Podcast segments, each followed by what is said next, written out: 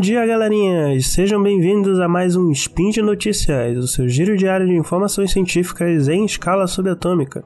Meu nome é Caio Ferreira, de Belém do Pará, e hoje, dia 26 de março do calendário gregoriano, ou 28 Corônia do calendário Decatria que ninguém usa, não falaremos necessariamente de biologia, mas vocês vão entender o porquê. Roda a vinheta. Speed Notícias.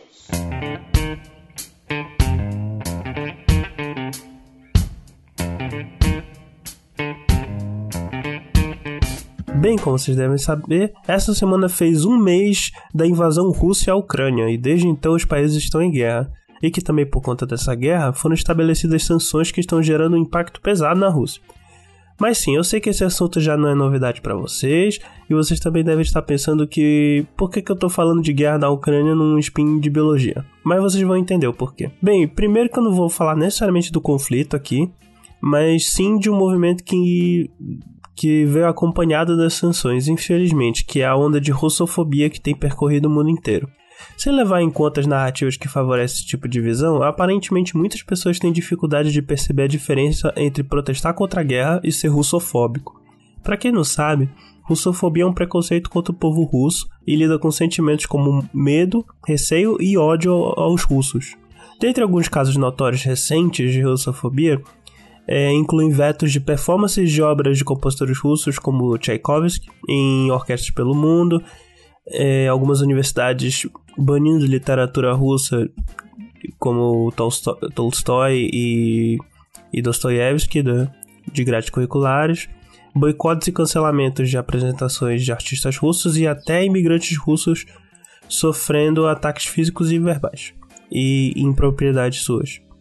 Entretanto, como isso é um assunto que daria até um sidecast inteiro, hoje eu quero comentar um caso específico porque ele é porque ele é pertinente à minha área de formação e pesquisa. Como herpetólogo, eu acesso bastante o site Reptile Database, que, como o nome em inglês sugere, é um site internacional que reúne uma base de dados sobre répteis viventes que busca ser a mais completa e atualizada possível. Acontece que no dia 10 de março, junto com uma atualização periódica do site, teve também uma nota do principal responsável pela manutenção da base de dados do site, o, o pesquisador Peter Wetz, comunicando que, em protesto à guerra na Ucrânia, ele removeria do site mais de 11 mil artigos produzidos por pesquisadores russos.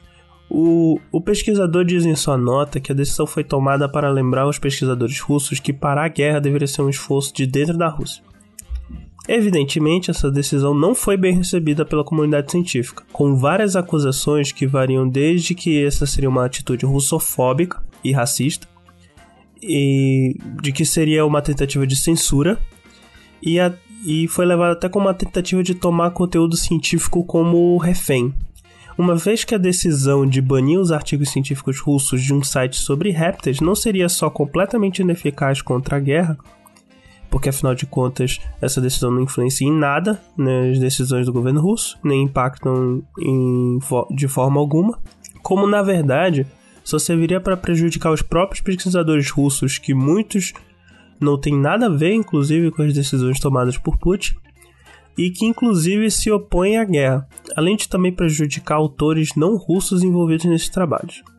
Citando aqui o exemplo da professora doutora Luisa Gelli Viegas, seria o mesmo que se um dia os periódicos científicos decidissem remover ou boicotar todas as produções científicas com autores brasileiros devido à postura que o Bolsonaro adotou em relação ao desmatamento na Amazônia além de outros problemas, cara. Dado o tamanho da repercussão negativa da decisão, no dia 20 uma nova atualização foi publicada informando que os artigos russos seriam colocados de volta no site, apesar de que os responsáveis do site, em sua maioria, ainda se mantivessem firmes com a decisão original.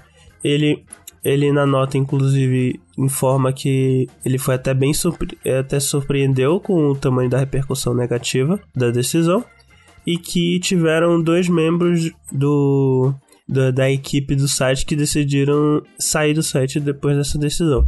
Vários pesquisadores, inclusive, é, decidiram boicotar o site por conta disso, falando que não iam mais usar o site como citação em artigos com, com base nisso.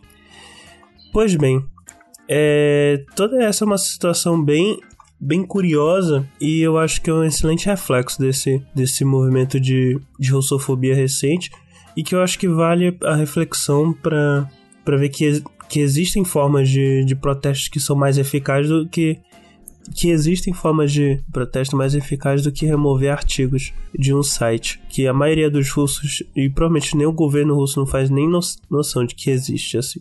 E por hoje é só, pessoal. Os links comentados estarão no post. E como vocês já devem saber, esse podcast só é possível de acontecer por conta do seu apoio no patronato do SciCast, tanto no Patreon quanto no Padrim. Um grande abraço e até amanhã.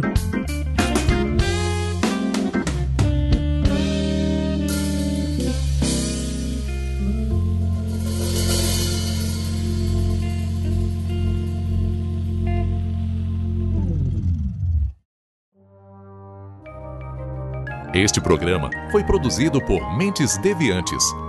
deviante.com.br.